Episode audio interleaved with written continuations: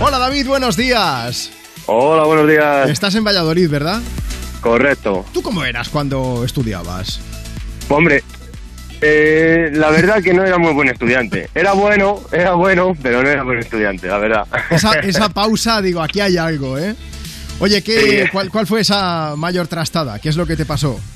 Pues no venía la profesora, empezamos a, a jugar entre los compañeros y tal, y me subí encima de, una, de un compañero Sí.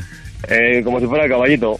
Pues empezó a revolcarse para arriba, para abajo, me tiró, salí disparado, con la mala suerte que las paredes eran de pladur y me la cargué. O sea que hiciste obras de ampliación en la clase, ¿no? Más o menos, sí. Luego nos veíamos una clase y otra. ¿Cómo, cómo acabó esto? Pues le dijimos a la profesora que ella, que ella estaba cuando llegamos y nunca se supo quién había sido. Vale, o sea que por lo menos te fuiste de rositas, ¿no? Sí, de todas maneras, como era repetidor y, y todos ya era yo el más, ma- el más mayor, era el delegado, les dije que no dijeran nada y nadie dijo ni mu. ¿Quién se atrevía en aquel entonces contra un repetidor? Es que ya te vale, ¿eh, David? Bueno, Eso- Exacto. con, con el paso de los años ahora ya están más tranquilos, supongo, ¿no? Sí, sí, sí, sí, ahora ya estoy casado con un hijo y todo. ¿Cómo, cómo es tu hijo? Pues creo que va por el mismo camino. Ahora es cuando lo miras y dices, lo que pasaron mis padres, ¿no?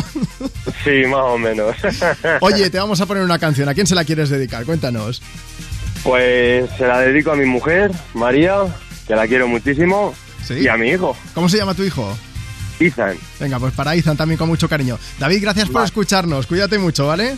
Igualmente. Venga, hasta mañana. luego. Hasta luego. Bueno, pues vamos a aprovechar. Eh, Izan, eh, tú compórtate un poco mejor, que, que si no, luego ya verás. Vamos a aprovechar.